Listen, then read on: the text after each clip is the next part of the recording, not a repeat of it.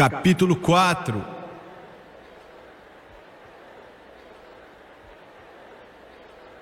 Versículos 5 a 8, vemos um pouco dessa narrativa no mundo espiritual. E vemos Deus e Satanás face a face.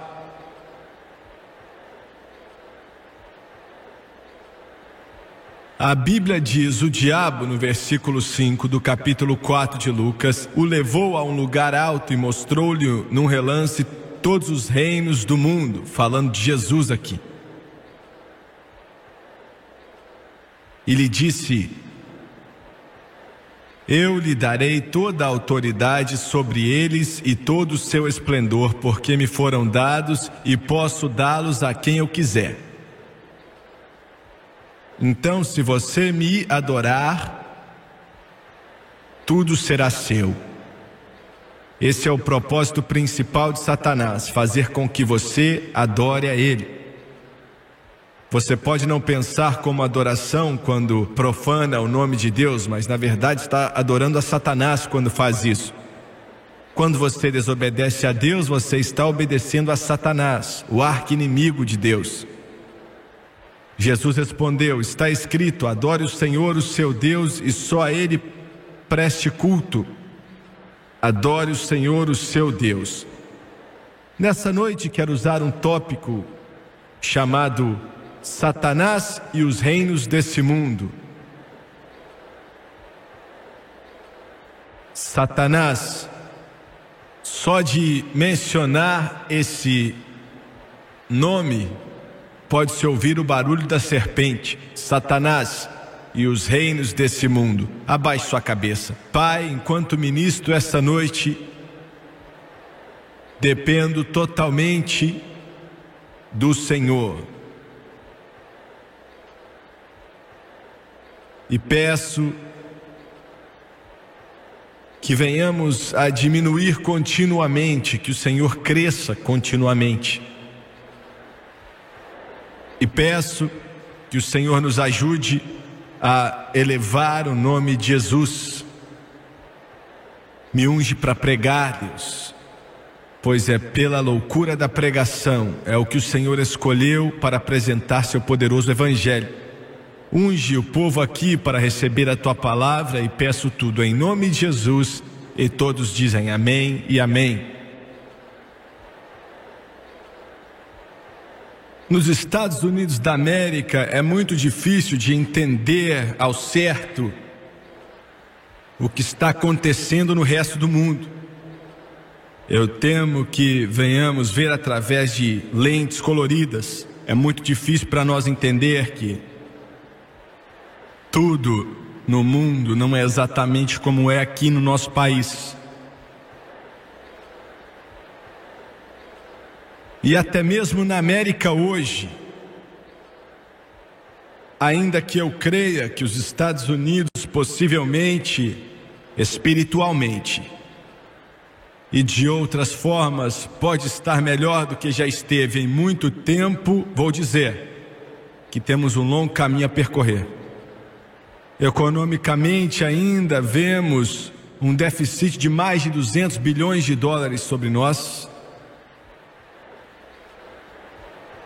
Nessa noite, a Europa Ocidental está quebrada, totalmente falida. O leste europeu é pouco mais que um Estado escravo. A União Soviética, a casa do condenado, decidida a escravizar o mundo no terrível comunismo. América Central, América do Sul, outras nações do mundo com pouco senso de direção ou propósito e pouca esperança para o amanhã. A África a África parte o seu coração. Outro dia mesmo estive lá. Nas últimas semanas vimos nossos noticiários cheios de representações, de filmagens muito vivas da multidão que está morrendo de fome na Etiópia.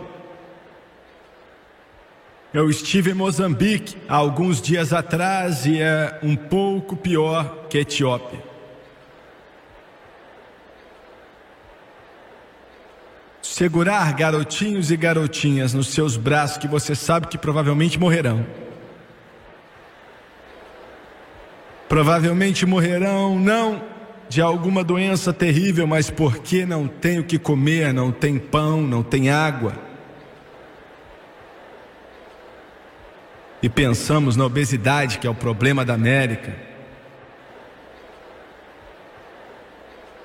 A África. Na próxima década, um problema tão severo que, para ser sincero, nem toda a ajuda dos Estados Unidos e de outros países afluentes do mundo não serão capazes de parar ou evitar a morte de 10 a 15 milhões de africanos morrendo de fome.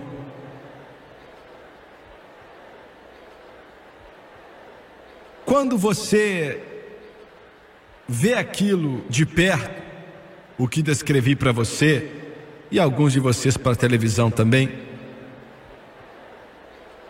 eu nunca mordo, eu nunca me sento em uma mesa sem ver os olhos daqueles garotinhos e daquelas garotinhas, assim como dos adultos também.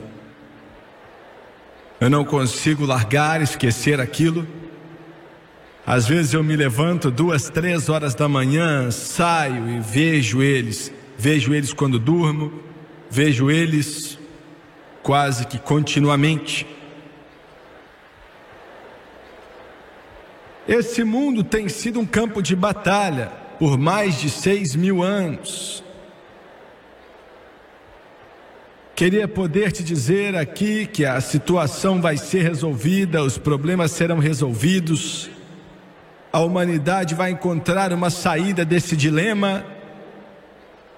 Os avanços tecnológicos o arroz e o trigo milagrosos, mentes brilhantes de geopolíticos vão de alguma forma chegar a uma conclusão que vai ser o melhor para a humanidade. E sei que eu estou soando como um pregador da condenação e não é agradável me ouvir, mas isso não vai acontecer.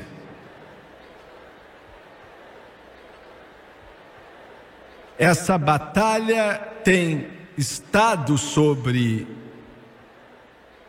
o mundo por século após século após século, e há uma razão para isso.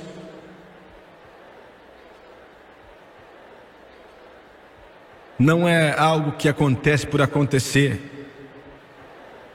Eu e você estamos em meio a isso. Eu sou um soldado na linha de batalha agora.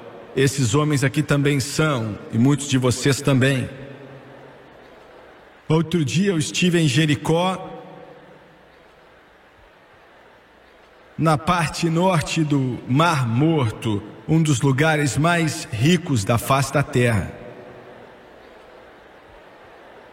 Virei as costas para o Mar Vermelho e olhei para o que dizem ser o Monte da Tentação é sombrio, é frio, dá um sentimento ruim.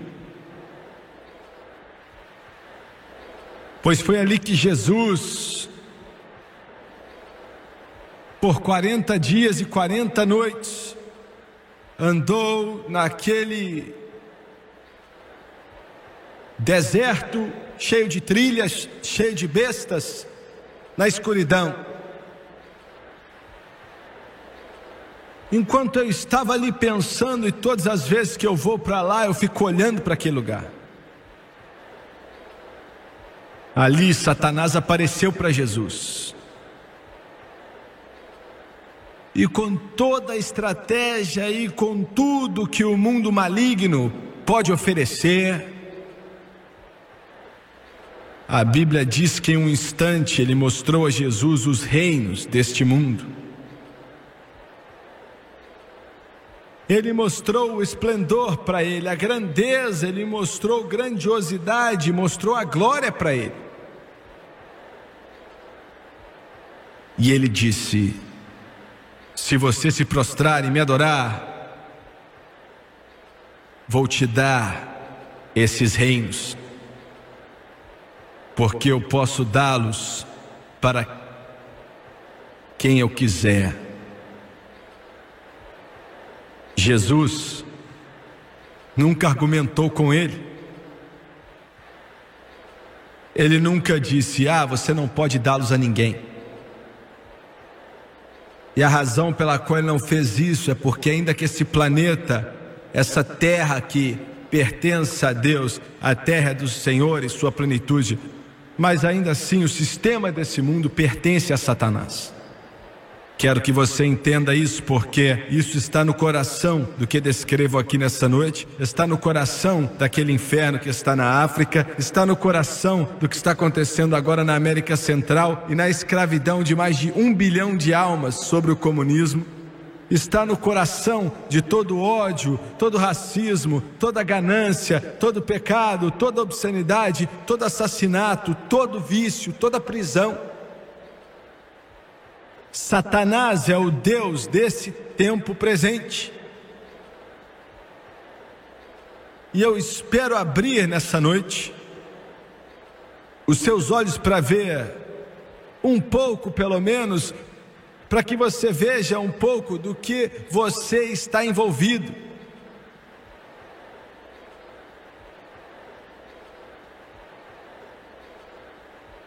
Qualquer cristão ou pregador que fala desse mundo com seis mil anos de idade não sabe nem do que estão falando. Não sabemos qual é a idade do mundo. Pode ser dezenas de milhares de anos, pode ser um bilhão de anos, pode ser até mais velho do que isso. Se os geólogos podem provar que a Terra tem um trilhão de anos, isso não ia contradizer a palavra de Deus. A maioria dos eruditos bíblicos, me escute com atenção, acreditam que Satanás, na época chamado Lúcifer, que já governou esse planeta eons atrás na eternidade, muito antes de Adão e Eva, anos antes de Adão e Eva. Muitos eruditos bíblicos que eu conheço dizem que em justiça, em misericórdia, em juízo, em amor, ele governava esse mundo e toda a criação de Deus, os universos, as miríades de planeta, toda a criação, a criação que conhecemos possivelmente só uma parte dela. Sem pecado, sem rebelião, sem desobediência, sem ódio, sem guerra, sem julgamento. E em meio a toda a criação de Deus, Lúcifer talvez fosse a joia mais brilhante de todas. Mais alto até mesmo que Miguel, o poderoso arcanjo, o único anjo mencionado na palavra de Deus como arcanjo, Miguel. Maior até que Gabriel, que apareceu para Elizabeth, apareceu para Maria, anunciando o nascimento de João e depois de Jesus, o Filho de Deus. A Bíblia diz que ele era o selo da perfeição. Ele era a criatura mais bonita já criada pela mão criadora de um Deus maravilhoso. E da descrição que vemos na palavra de Deus que eu vou ler daqui a pouco, parece que ele governava esse planeta. Você pode dizer: o que isso tem a acontecer comigo? Bem, tem muito a ver com você agora. E lá no passado, em alguma hora, de algum jeito, essa beleza, essa glória, esse esplendor, esse poder, esse domínio, esse maravilhoso, essa glória dada por Deus, a beleza dele o corrompeu, o esplendor o corrompeu. Lá no passado, de alguma forma, a grandiosidade, a glória de tudo. Ele se elevou em seu próprio orgulho e ele começou a pensar: eu sou Deus, eu sou maior do que o Todo-Poderoso Deus. Eu posso governar, eu posso tomar essa criação. E essa revolução foi tão poderosa, tão potente, tão poderosa, que a Bíblia diz que um terço dos seres angelicais se juntaram com o maligno. Um terço dos anjos. Quantos anjos existem não sabemos. No grego, a palavra é miríades de miríades, incontáveis, e em hebraico é quíliades e quíliades, sem número. Mas a revolução contra Deus foi tão poderosa e grande que a revolução que começou na época não parou até o dia de hoje. Contra Deus. No livro de Isaías,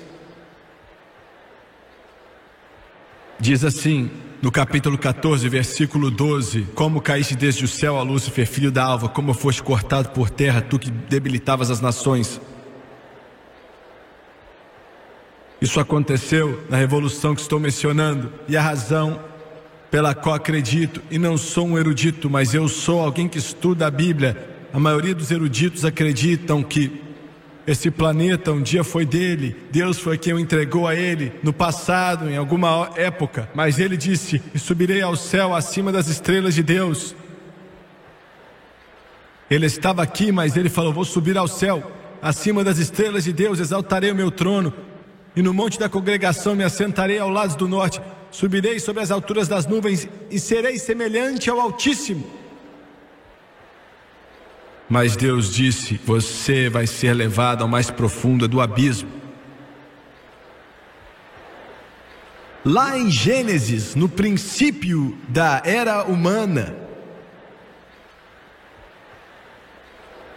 no grande primeiro capítulo, no primeiro versículo, diz: No princípio criou Deus o céu e a terra. Não sabemos quando foi o começo, como mencionei para você rapidamente, pode ser que tenha sido 10 mil, 50 mil, pode ser um milhão, pode ser um bilhão de anos atrás, mas no princípio, alguma hora, Deus criou o céu e a terra. Evolucionistas, escutem isso: Deus criou o céu e a terra. Eu quero que os professores nas escolas públicas que ensinam a podridão da evolução para os estudantes escutem: Deus criou o céu e a terra. Você, humanista secular, escute: Deus criou o céu e a terra. Eu quero que o ateu escute que Deus criou o céu e a terra. Eu quero que os comunistas escutem: Deus criou o céu e a terra. Eu quero que os agnósticos creiam que Deus criou o céu e a terra. E algo aconteceu entre Gênesis 1, 1 e Gênesis 1, 2. Gênesis 1, 2 diz: E a terra era sem forma e vazia, e havia trevas sobre a face do abismo. Deus não criou essa terra sem forma e vazia e nas trevas. Você precisa entender isso. Deus nunca criou nada na sua existência mencionada nessa Bíblia que fosse fosse sem forma, que fosse feio, que fosse escura, sem vida. Deus é vida. Jesus disse: Eu vim para que eles tenham vida e que a tenham abundantemente. Aleluia! A religião é algo morto, mas Jesus está vivo. A religião não tem vida, Jesus tem vida. Glória a Deus, porque a religião fria está morta, mas Jesus Cristo está vivo. E Ele diz: Porque eu vivo, vocês viverão também. Deus não criou uma terra sem forma, escura, uma massa sem vida.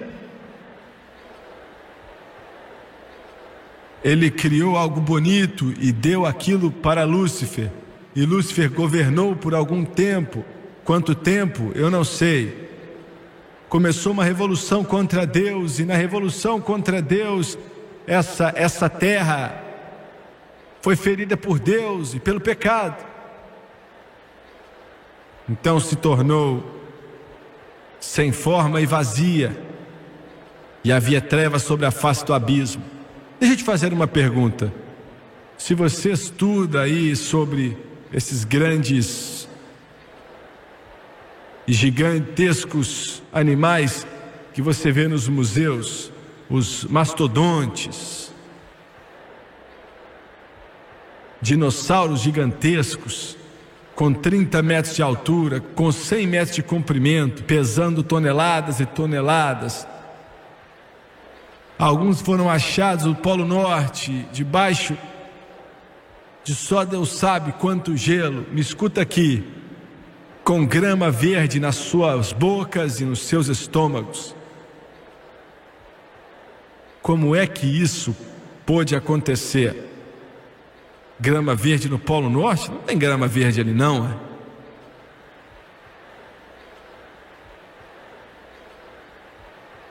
Não há explicação nenhuma para isso, senão uma só. Em Jeremias, vemos o seguinte: Jeremias disse: Observei a terra, e eis que era sem forma e vazia também os céus e não tinham a sua luz, a mesma terminologia que está em Gênesis 1:2. A terra não tinha forma, estava vazia. Observei os montes, e eis que estavam tremendo, e todos os outeiros estremeciam. Observei, e eis que não havia homem algum, e todas as aves do céu tinham fugido. Vi também que a terra fértil era um deserto, e todas as suas cidades estavam derrubadas diante do Senhor, diante do furor da sua ira.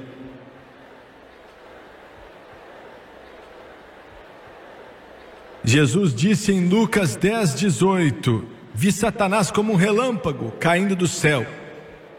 Quando ele começou uma revolução contra Deus, foi lançado para fora, derrotado por Deus. Quanto tempo esse planeta ficou naquela forma vazia e escura, naquele estado, ninguém sabe. É por isso que o pobre Clarence Darrow, quando estava argumentando o caso do macaco, no Tennessee contra William Jennings Bryan, e aquele pobre simplório Clarence Darrow, você pode dizer, como assim, Jimmy Swagger? Era um dos mais brilhantes advogados que já viveu. Qualquer homem que não acredita nesse livro é um simplório. Qualquer um que não acredita nesse livro é um bobão.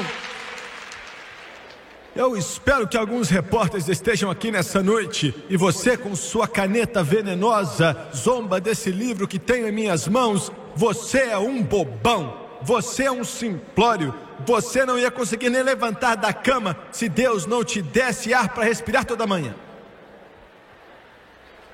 A Bíblia diz que o temor de Deus é o princípio da sabedoria. Aleluia! Eu coloco meu passado, meu presente e meu futuro sobre esse livro que tenho em minhas mãos e o Todo-Poderoso Deus que deu as palavras desse livro. Glória! Aleluia! Mas Clarence Darrow disse: Ah! Pensou que tinha pegado ele e falou: Deus criou a terra. Então diz que haja luz, mas ele só fez o sol dois dias depois. Como é que houve luz ali? Pobre simplório. Existem 40 formas, 40 maneiras de Deus ter colocado luz ali. Primeiramente, Deus é a luz. Aleluia. E quando ele disse: haja luz, eu te garanto, Senhor Dera, onde quer que você esteja, que luz apareceu ali.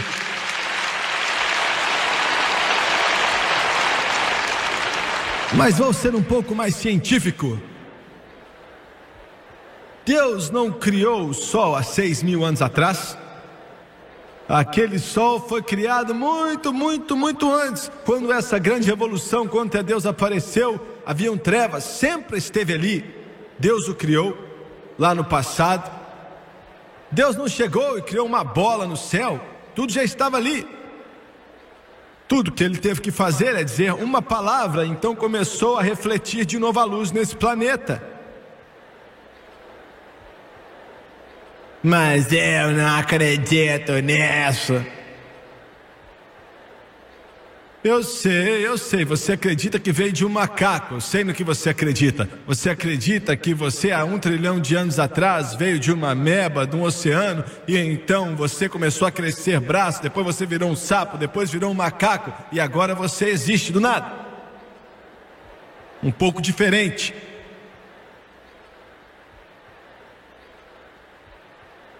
Ah, glória! Eu me divirto pregando. Eu não tenho tempo para esses que ficam duvidando. Eu não tenho tempo para esses que falam mal. Eu me garanto nesse livro aqui até o dia que Jesus me chamar para casa. Aleluia. Deus recriou. Bem, essa não é a palavra correta. Deus acabou restaurando esse planeta ao que era naquele primeiro capítulo de Gênesis. E ele colocou Adão e Eva nele. E falou: Coma de qualquer árvore no jardim, menos da árvore do conhecimento entre o bem e o mal. Não coma dela, porque no dia que você comer, você morrerá certamente. Alguns de vocês estão olhando para mim e conhecem um pouco da Bíblia e estão perguntando: para que foi que Deus colocou aquela árvore naquele lugar? Essa árvore é a causa de nossos problemas. Não, a árvore não era a causa do problema. Adão e Eva foram a causa do problema. Você pode dizer: Ah, se eu tiver uma casa maior, eu vou ficar satisfeito. Um carro mais novo, eu vou estar satisfeito. Se eu puder largar minha esposa, conseguir uma outra, largar meu esposo, conseguir um outro, vou ficar satisfeito. Meu irmão, seu esposo, sua esposa, seu carro, seu trabalho não é o problema. Você é o problema. Você, você é o problema. E quando sua vida for mudada pelo poder do Todo-Poderoso Deus, e receber Jesus em sua vida, seus problemas serão solucionados. E ele colocou Adão e Eva no jardim, e alguém disse bem: o homem é um primata, ele já andou nas quatro patas. Outro dia encontraram, eles disseram, um esqueleto em algum lugar na África, que supostamente tinha 900 milhões de anos, ou algo assim e ficaram surpresos porque ele não estava andando de quatro patas, ele estava de pé. E disseram: ah, Acho que ele devia ter uns seis pés de altura. O tamanho do sapato dele devia ser 43. Aleluia! Glória! Eu pensei, é, eu podia ter falado isso para você antes de começar a comprar passagem para a África e começar a cavar buscando esqueleto.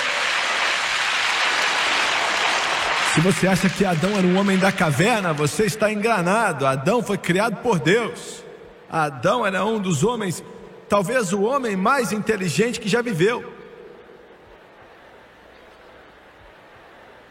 E ele colocou Adão e Eva nesse jardim. Aí aparece Satanás mais uma vez e pega emprestado um animal para fazer sua obra terrível. Veja bem, esse planeta já foi dele, ele quer de volta. Costumava ser dele, ele quer de volta.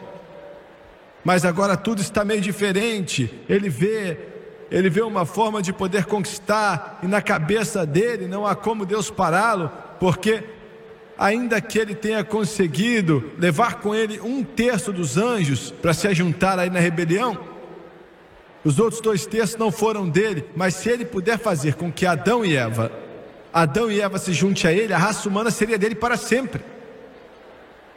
Porque nos lombos de Adão estava todo bebê que já viveu. Veja bem, a diferença da criação de Deus entre anjos e seres humanos, Deus criou todos os anjos de uma só vez, mas na humanidade ele criou apenas um par, Adão e Eva. E dali em diante, dos lombos de Adão, da progenitura dele viria todos nós. E a semente estava nos lombos de Adão, não em Eva, mas em Adão. Se Adão não tivesse pecado, ainda que Eva pecou, Deus teria perdoado ela e os filhos e as filhas de Adão não seriam afetados pelo pecado. Alguns estão dizendo, não estou entendendo, então vou explicar um pouco mais para você. Você se pergunta por que se levanta pela manhã, tenta pentear o cabelo e você tem uma chumaça atrás do cabelo assim? É por causa dos seus pais. por causa da sua mãe, do seu pai, do seu avô, da sua avó, do seu tataravô, até o passado. Você olha para você no espelho e você se pergunta: por que é que eu não nasci bonito, bonitão? E jovem, você olha no espelho e pensa: por que eu não nasci linda? Mas olha para mim. Alguns de vocês se perguntam por que eu tenho esse temperamento explosivo, porque eu tenho essa personalidade maluca, porque eu tenho todos esses problemas.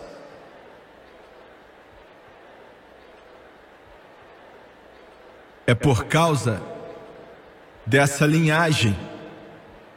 A Bíblia diz que a vida está no sangue.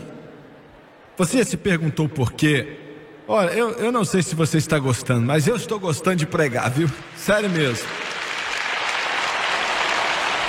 Você se perguntou porque quando fala do corpo glorificado de Jesus, eles chamam de sangue.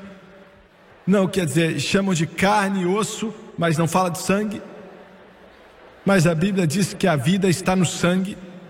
E esse é o seu problema, o sangue. A vida está no sangue. O meu avô tinha um temperamento de um gato selvagem. O meu pai tinha um temperamento como um cachorro louco. Eu nasci sem temperamento nenhum.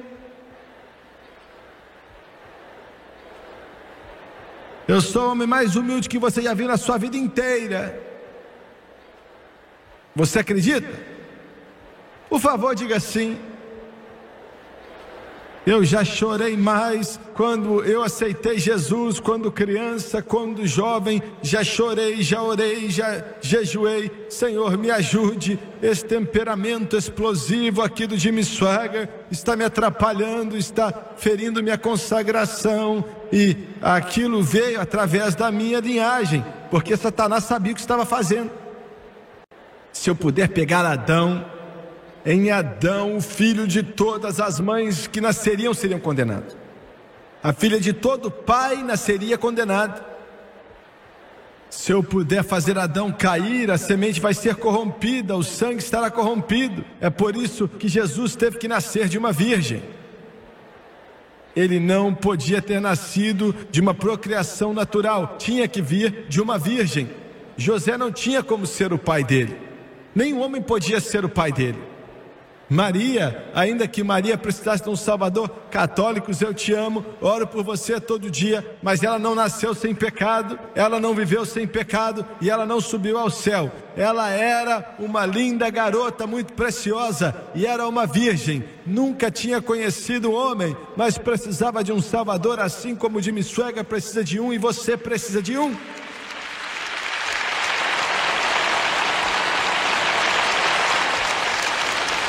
Mas isso não corrompeu Jesus, porque a semente vem do homem. E a vida está no sangue. E quando ele nasceu, a encarnação, o sangue dele era puro e perfeito. Por isso ele pôde dizer: Satanás não tem parte em mim. Satanás, eu não posso dizer isso. Você não pode, eles não podem. Ninguém que nasceu natural pode dizer. Mas Jesus pôde dizer: Satanás não tem parte em mim não sou um produto da queda. Eu não sou um produto do pecado. Eu sou perfeito. Eu sou puro. Eu sou Deus. Aleluia. Eu não estou servindo Maomé, ou Senhor Moon, ou Senhor Buda, mas eu estou servindo o Filho do Deus vivo, Jesus Cristo.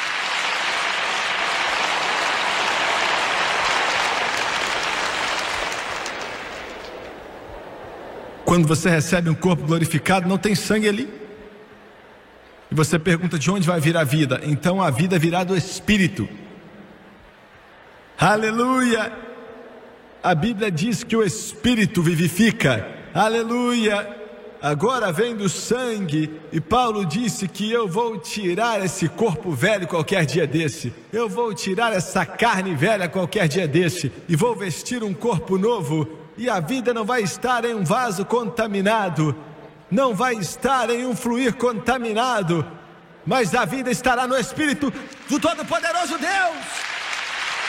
Glória a Deus, aleluia. E é por isso que quando você bate, quando você é salvo, cheio do Espírito, que o Espírito vem sobre você e você sente, tem vida nele. vida nele. O Espírito Santo não está derramando água em você, confirmando, ele não está batizando você na água ou na comunhão, ele é Deus e ele vem morar em você.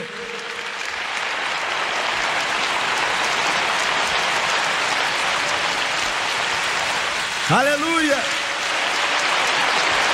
Você pode dizer: Olha, eu queria largar essa carne, essa, essa velhice, esse templo que é tão corrompido.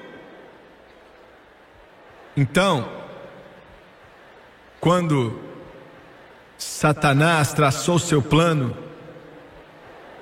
ele sabia o que estava fazendo.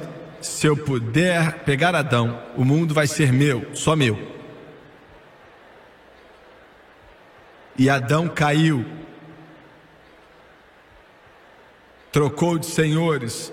Deus era o senhor dele, agora Satanás passou a ser seu senhor. O pecado entrou no mundo, o ódio, a ganância, Satanás se tornou o Deus desse mundo atual, Senhor da humanidade. Você escuta às vezes o pregador dizer: Jesus é o Senhor de Richmond, Jesus é o Senhor dos Estados Unidos, Jesus é o Senhor do mundo. Jesus não é, um dia ele vai ser, mas ainda não é. Satanás é o Deus dessa era presente.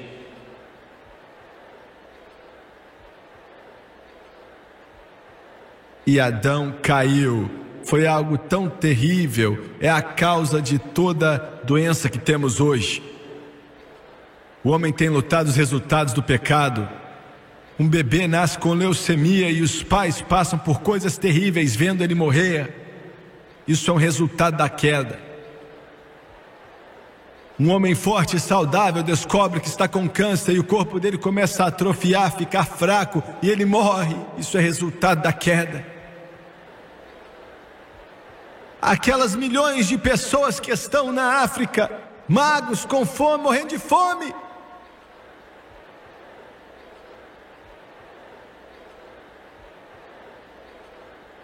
E nem sabem por quê. Não sabem por quê.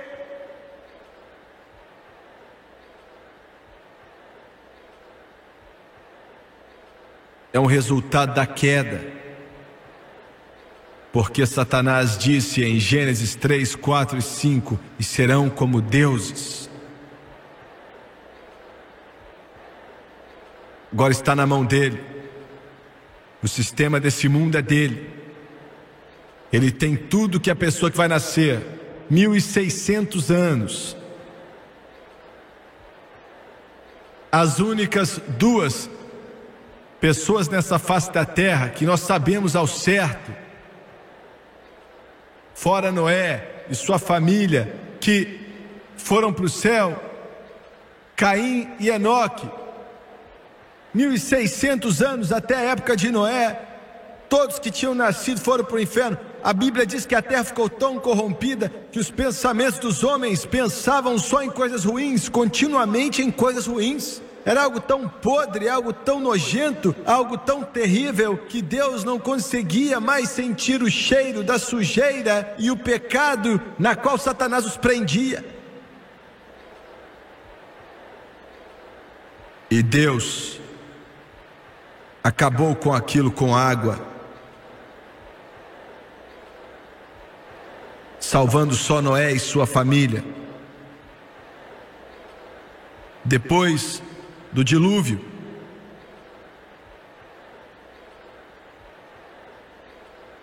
Ele encontrou somente um homem, um homem, do que sobrou uns 500, 600 anos atrás, um homem, Abraão, um, tirou ele de Ur dos caldeus e falou: Vai até a terra que eu vou te mostrar.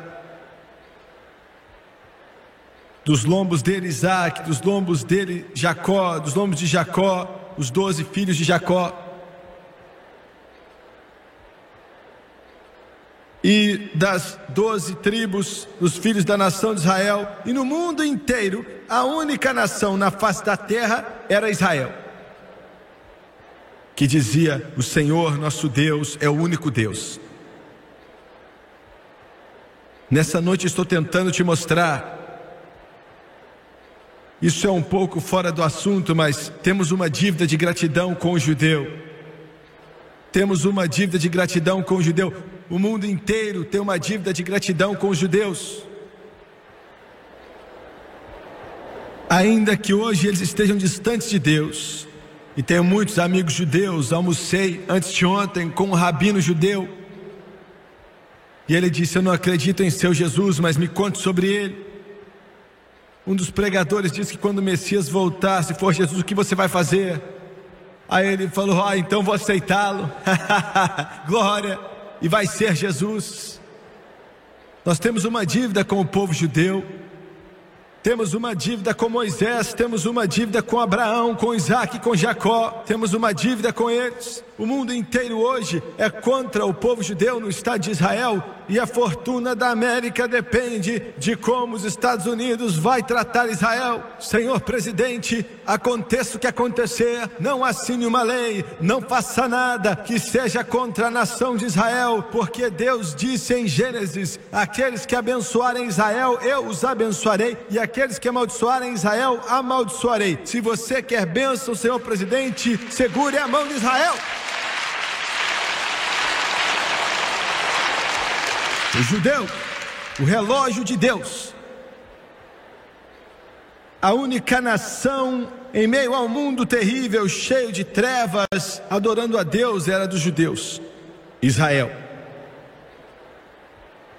Já viajei por todo esse mundo, eu fico cansado às vezes nesses aviões ligam música de rock e tudo mais, mas quando você vai para Israel, pouco antes de você chegar em Tel Aviv, 30 minutos antes, no sistema de som dos aviões, não importa se é um teco-teco ou se é um 747 daqueles Boeings gigantescos, através do sistema de alto-falantes, começam a tocar a canção Aleluia, Aleluia, Aleluia, Aleluia, e é algo que flui dentro de mim, vem sobre mim, porque eu sei que estão longe de casa, mas um dia eles vão voltar para o Deus da Aleluia.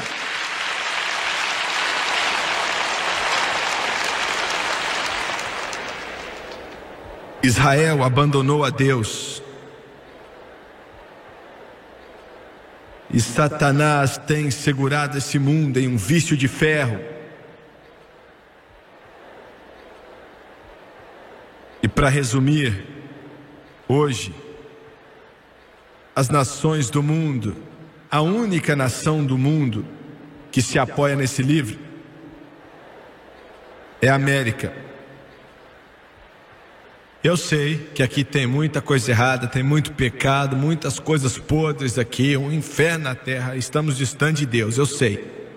Mas já me assentei em Washington, na Casa Branca, com o presidente dos Estados Unidos, e ele disse: Senhores, aconteça o que acontecer, vamos fazer voltar essa nação aonde podemos colocar os dez mandamentos nas escolas desse país.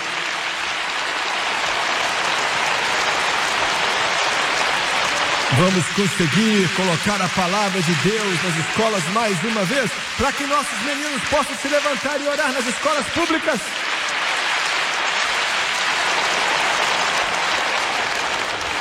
Já me assentei na mesma mesa do presidente dos Estados Unidos quando ele falou, senhores, muitos senadores falaram que podemos fazer com que as crianças se levantem para orar em silêncio, mas eu quero que os senadores saibam que chegamos longe demais para ficarmos calados. Temos que abrir a boca e orar. A América que crê em Deus e reconhece o nome de Deus. Essa nação ainda crê em Deus. E Marilyn Mary O'Hare, estamos colocando ele de volta nas escolas. Pode anotar aí.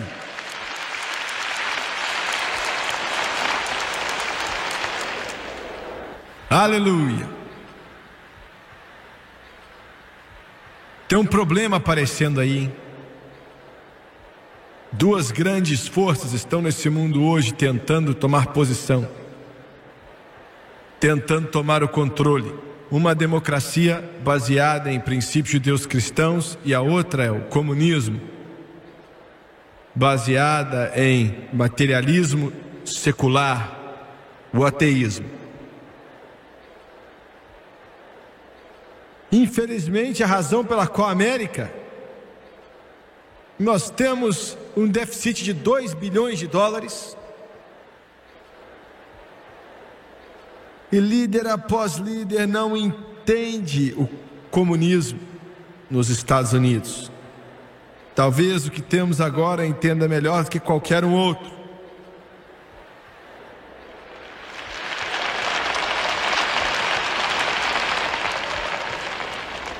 A razão pela qual temos esse problema no mundo, e é claro, a razão é Satanás, mas a América tem sido tola. Veja bem, os comunistas é uma raça totalmente diferente de homens dos americanos.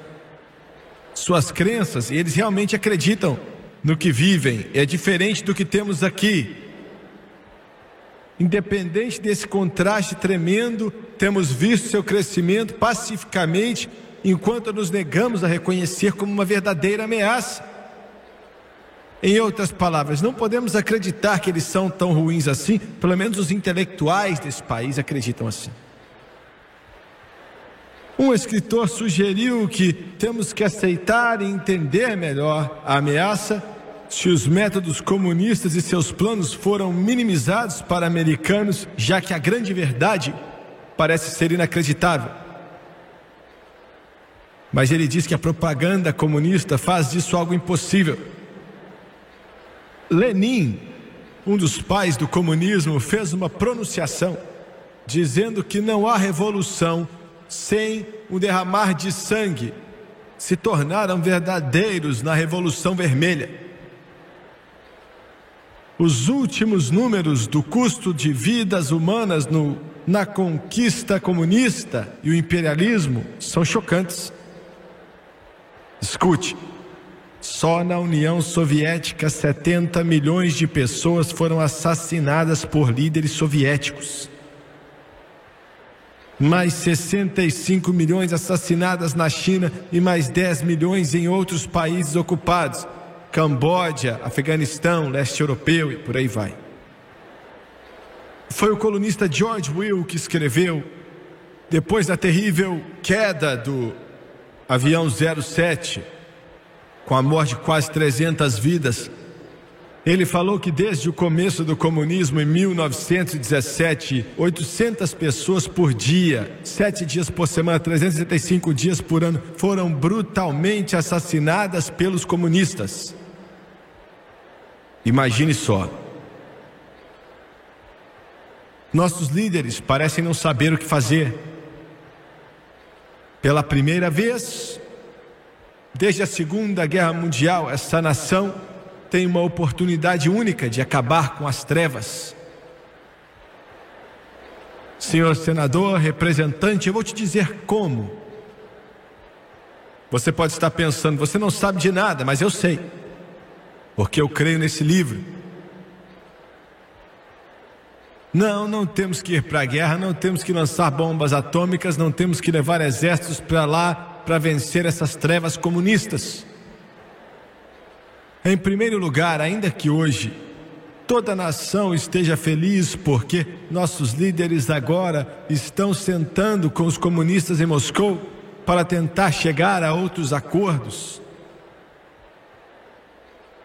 Nós não devemos entrar em nenhum acordo com a União Soviética.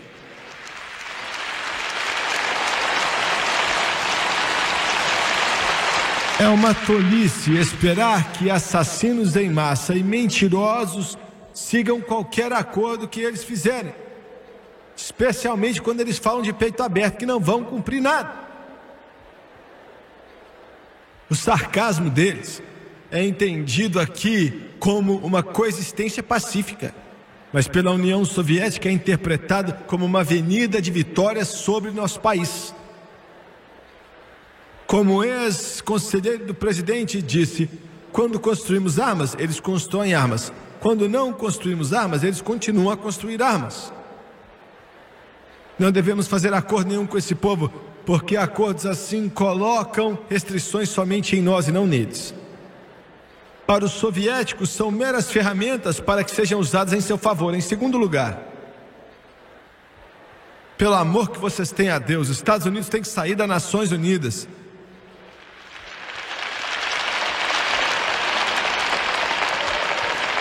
As Nações Unidas foi revelada finalmente pelo que realmente são: pessoas que promovem a atitude comunista no mundo inteiro. E estamos pagando para manter esse parasita lá em Nova York com o dinheiro dos nossos impostos. E eu já estou cansado disso. Em terceiro lugar, não devemos vender nada para nenhum país comunista ou comprar nada de países que usam a força escrava. Todas as pessoas em países comunistas são pouco mais que escravos. Em quarto lugar, não devemos permitir que tecnologia seja exportada para os russos de forma alguma. Os dólares americanos, infelizmente, construíram a indústria soviética nos anos 30, modernizamos nos anos 60 e nos anos 70 e constantemente estamos atualizando com a transferência de tecnologia. Se não fosse pelos dólares americanos, de forma alguma o comunismo estaria vivo até hoje.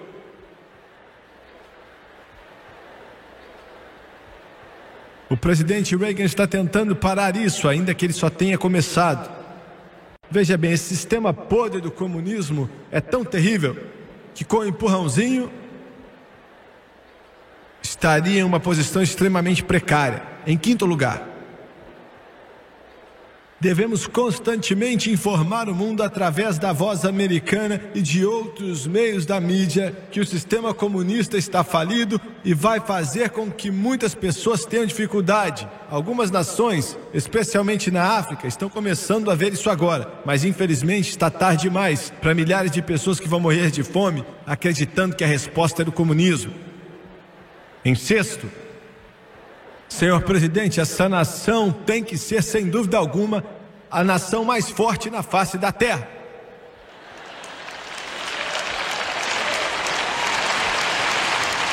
Os russos não querem guerra, mas enquanto continuarem forçando a barra sem resistência, vão continuar.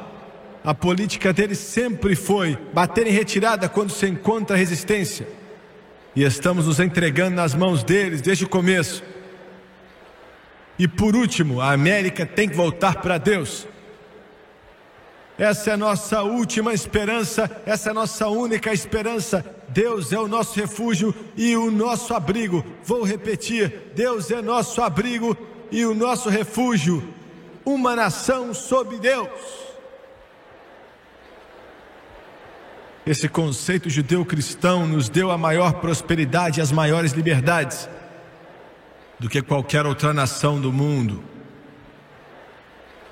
Essa batalha não pode ser travada e vencida se não seguirmos esse livro aqui. Agora, esse é o presente, vamos olhar para o futuro. Estava na capital outro dia, me assentei na mesa de líderes do governo, pregadores, e um disse: Vamos finalmente resolver os problemas, aos poucos trazer um paraíso utópico e trazer um milênio sobre esse planeta. E eu disse: Olha, isso não é verdade. O apóstolo Paulo, em 2 Timóteo capítulo 3, diz que nos últimos dias tempos trabalhosos viriam, porque haverá homens amantes de si mesmos, avarentos, presunçosos, soberbos, blasfemos, desobedientes a pais e mães, ingratos, profanos, sem afeto natural, irreconciliáveis, caluniadores, incontinentes, cruéis, sem amor para com os bons, traidores, obstinados, orgulhosos, mais amigos do deleite do que amigos de Deus, tendo aparência de piedade, mas negando a eficácia dela. Posso soar como pregador da condenação, mas tenho que dizer a verdade. Ainda que nessa última eleição o povo americano levantou a voz e falou alto, queria dizer que vamos resolver todos os problemas, mas não vamos. Sua única esperança é segurar a mão de Jesus. Sua esperança não está na política, sua esperança não está no Partido Republicano ou Democrata, sua esperança não é política de forma alguma, mas sua esperança é só em Jesus Cristo. Como disse, Ele é nossa esperança e nosso refúgio.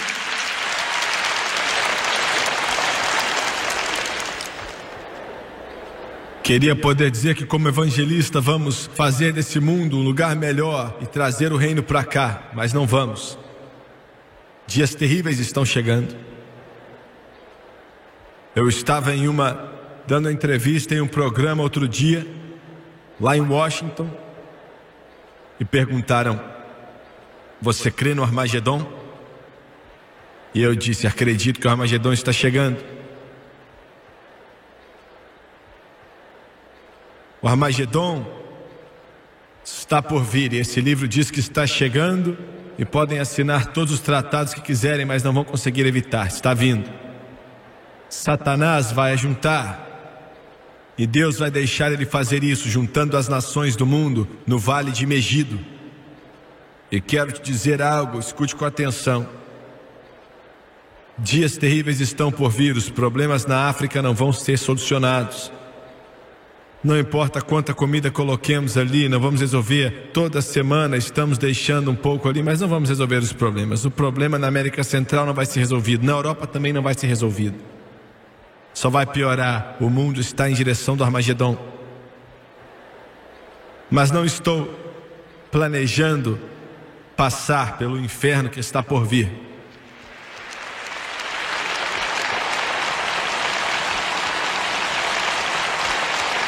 Paulo disse: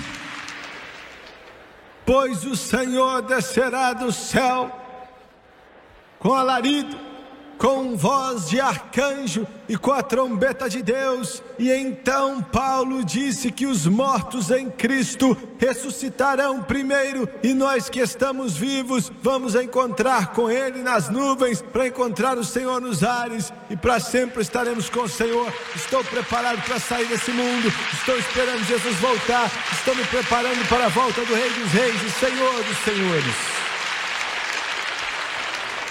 Cristão, você pode comprar feijão seco, encontrar um buraco no chão e esconder, esperando o anticristo se você quiser. Mas estou me preparando para subir. Estou esperando o Rei dos Reis voltar. Você pode olhar para a sua fruta seca, mas vou estar sentado na mesa dos portais da glória e os anjos à nossa volta, e Abraão, Isaac e Jacó conosco, porque Jesus falou que comeremos com Abraão, Isaac e Jacó o reino de Deus. Meu Deus, eu estou feliz. E eu não entendo algum de vocês.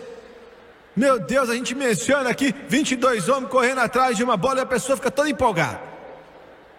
Estou falando desse jogo de futebol, de beisebol, sei lá. Você menciona o time do Galo, você fica empolgado, você menciona uma novela, talvez também, não é? Ou um seriado qualquer aí. Mas irmãos, se você quiser me empolgar, é só mencionar Jesus. E fala que Ele está voltando. Fala que Ele está voltando. Ele está voltando, está voltando, está voltando. Ele está voltando outra vez, Ele está voltando transformada em um momento, no piscar de olhos. A corrupção vai se vestir de incorrupção, a mortalidade vai se vestir de imortalidade, e serei transformado.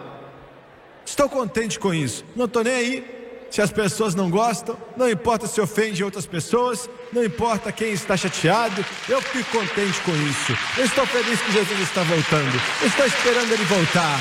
Me deixa maravilhado, meu coração fica saltitando, meu espírito fica feliz, minha vida se alegra. Jesus está voltando, o Jesus que abriu um caminho no Mar Vermelho para Moisés e os filhos de Israel, o Jesus que tirou o arder do fogo para Sedraque, Mesaque e Abednego, o Jesus que salvou Daniel na cova dos leões, o Jesus que curou Lázaro e tirou ele dentre os mortos, depois que ele já tinha morrido fazia quatro dias, o Jesus que caminhou sobre as águas e curou o cego Bartimeu, ele está voltando, ele está voltando, ele está voltando.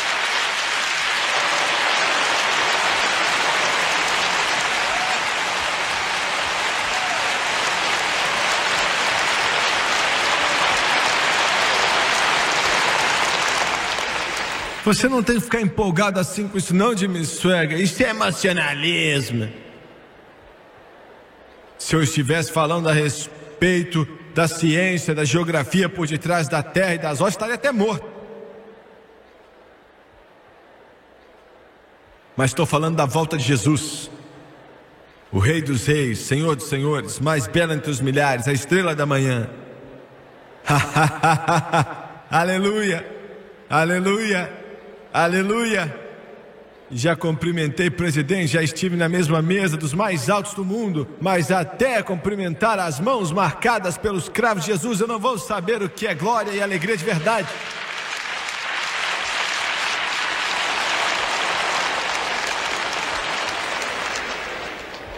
O Armagedon, estarei lá. Você também vai estar, se está salvo. Se você não está salvo, pode ser que você esteja lá também.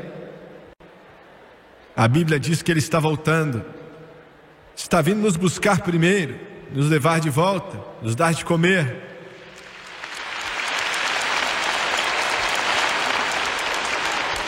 E depois vamos voltar com Ele.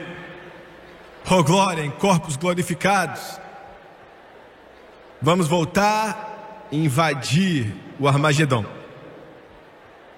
Vamos voltar com Jesus. Anjos estão voltando com ele. Ele vai ficar jogando raio neles. Aleluia.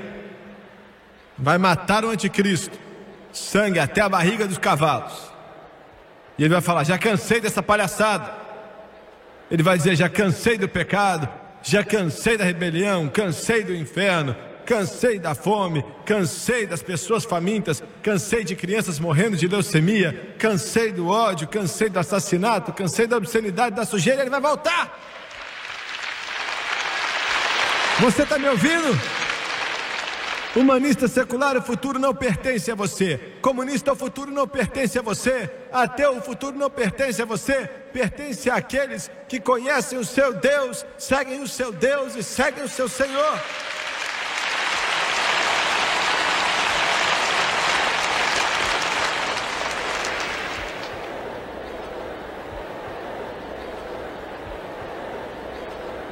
Aleluia.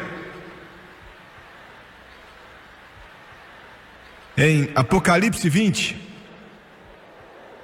e vi descer do céu um anjo,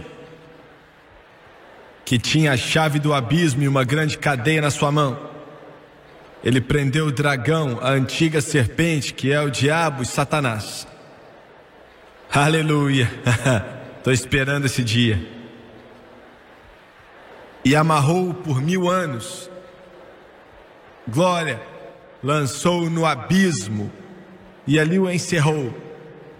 E pôs selo sobre ele para que não mais engane as nações. Veja bem, as nações, não engane mais as nações. Não vamos ver mais fome lá na África, não vai mais existir isso.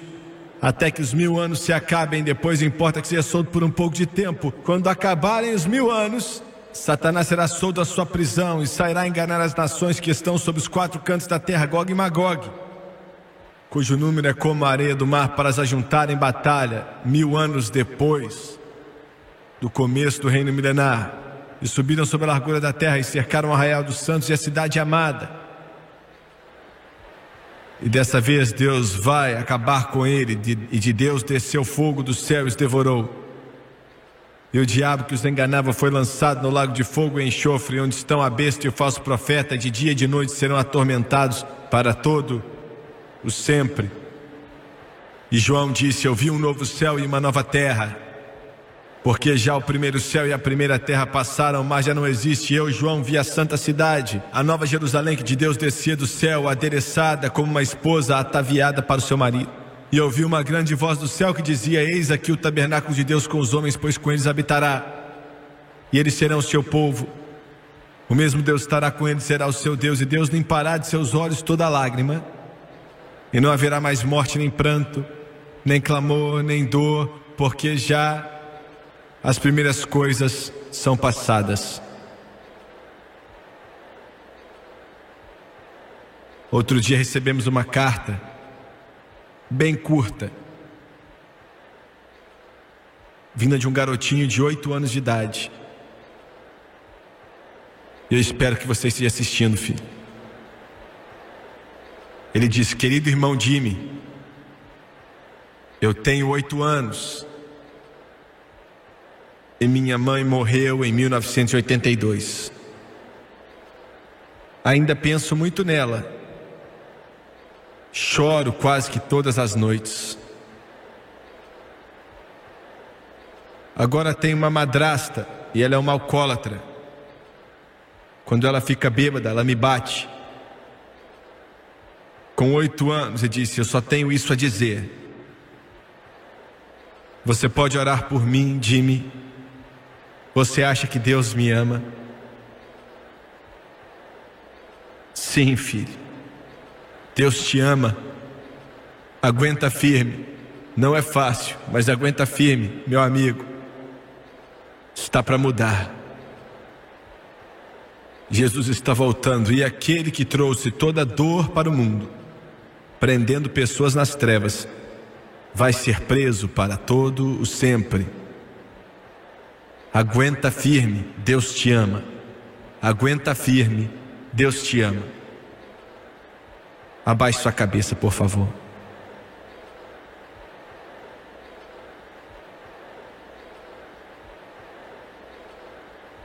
Pai Celestial, enquanto tentamos pregar essa palavra para este povo nessa noite,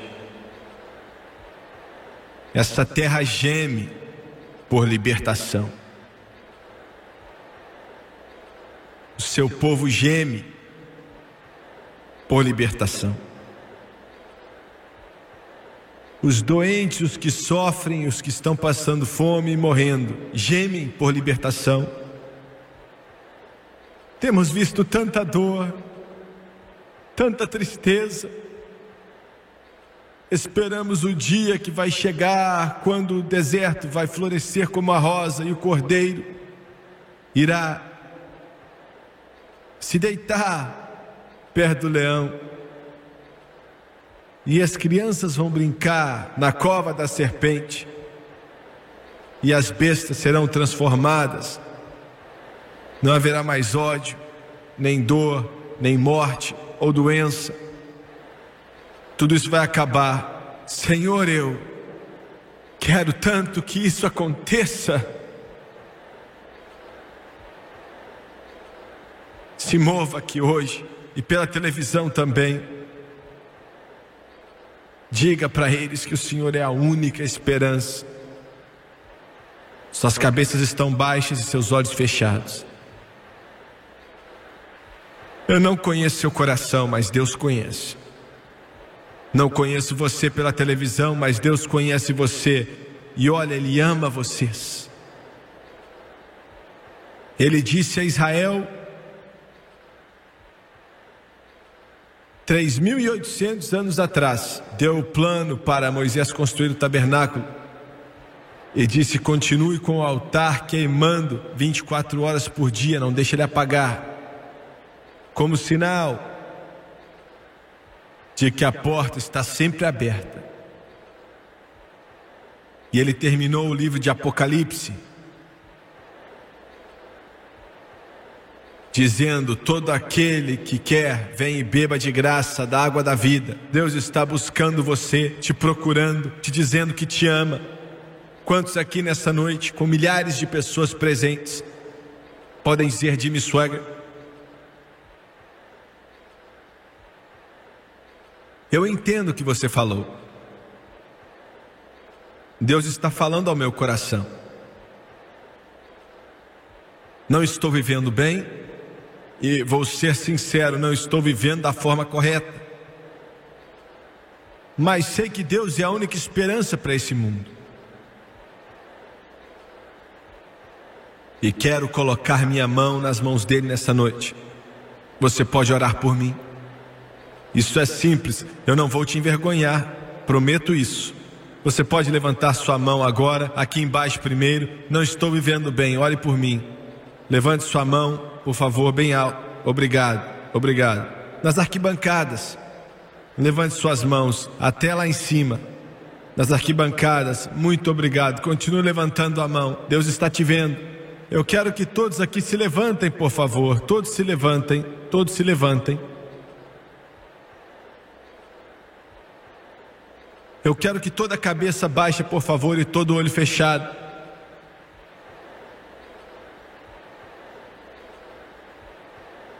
Me escute com atenção, eu creio que Deus está falando através de mim agora. Há uma tempestade chegando. Tem uma tempestade vindo sobre esse mundo, como ele nunca viu antes em toda sua história de seis mil anos. Já dá para ver os clarões dos relâmpagos, já dá para ouvir os estrondos do trovão. Está vindo. Já estive lá, eu sei, já vi, ela está vindo. Está vindo. O Espírito Santo de Deus está clamando: rápido, rápido, entre no barco, entre no barco, o tempo está acabando. Rápido, Ele está falando com você nessa noite, falando com você pela televisão, seja quem você for. Agora em todo esse ginásio, aqui em cima, aqui embaixo, dos lados, Ele está falando ao seu coração, independente de quem você seja, a tempestade está vindo, entre na arca, entre na arca, venha rapidamente, e quero que todos que levantaram as mãos venham, quero que vocês se levantem aqui. Você não está vindo para o Jimmy Swagger, vindo para Jesus Cristo. Eu quero que toda pessoa aqui, milhares de pessoas aqui que sabem como orar, eu sei que você sabe orar. Eu quero que você peça a Deus para que uma convicção do Espírito Santo venha sobre esse lugar, para que a prisão da rebelião seja quebrada. Venha agora enquanto eles cantam. I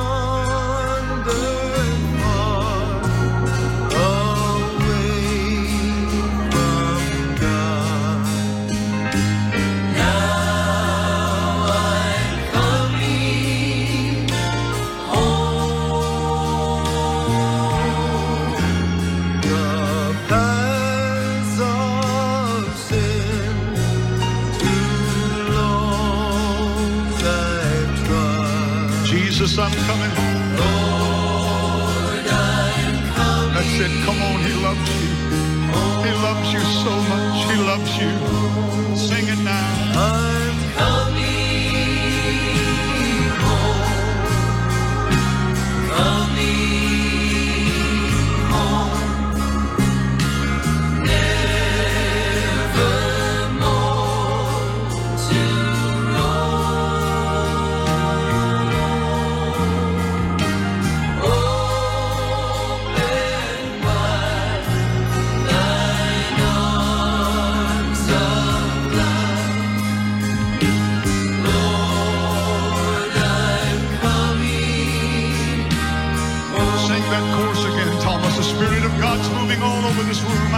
It, I sense it, I see it. Coming home, young lady he's speaking to.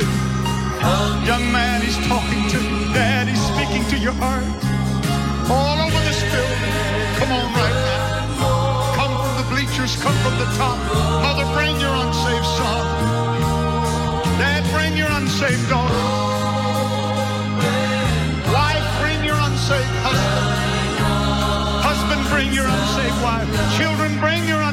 Parents.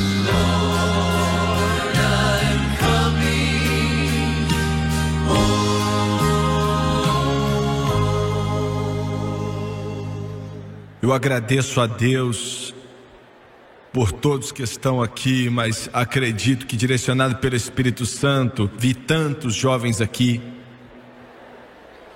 meu coração está partido por filhos, filhas, adolescentes, meninos e meninas Satanás está tentando destruir, atrapalhar de tudo que é jeito.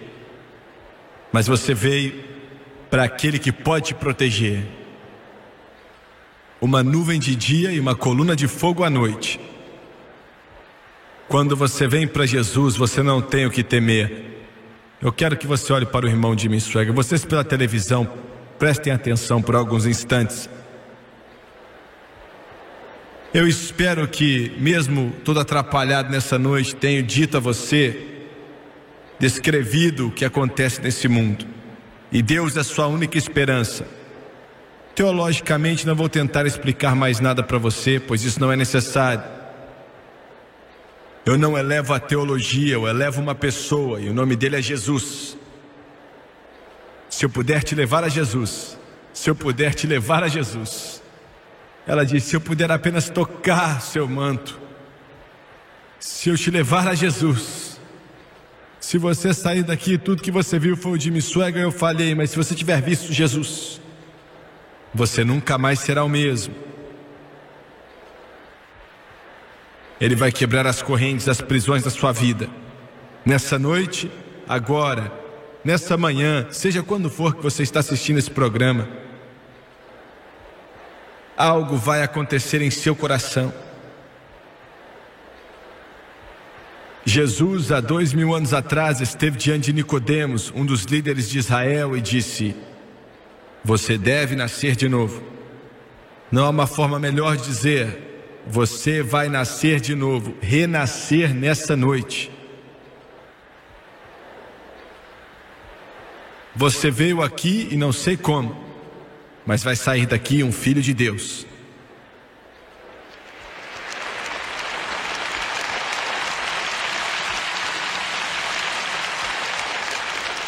Você pode perguntar de Jimmy Swagger, ele me aceita como estou. É só assim que ele te aceita. Você quer dizer que não tem que fazer nada? Ele fez tudo há dois mil anos atrás. Ele está te dizendo que a porta está aberta, passe por ela. Vou te dar vida eterna. Tudo que Ele quer é o seu coração. E agora vou orar E meio que sei o que você precisa dizer. E quero te ajudar a dizer. E quero que você repita comigo. Quero que você diga de todo o seu coração e creia. E se você crer, você vai receber o que ele prometeu: vida eterna. Abaixe sua cabeça, feche os olhos. Vamos orar. O Doni vai te ajudar. Ore conosco pela televisão, por favor. Querido Deus do céu, eu venho a Ti em nome de Jesus.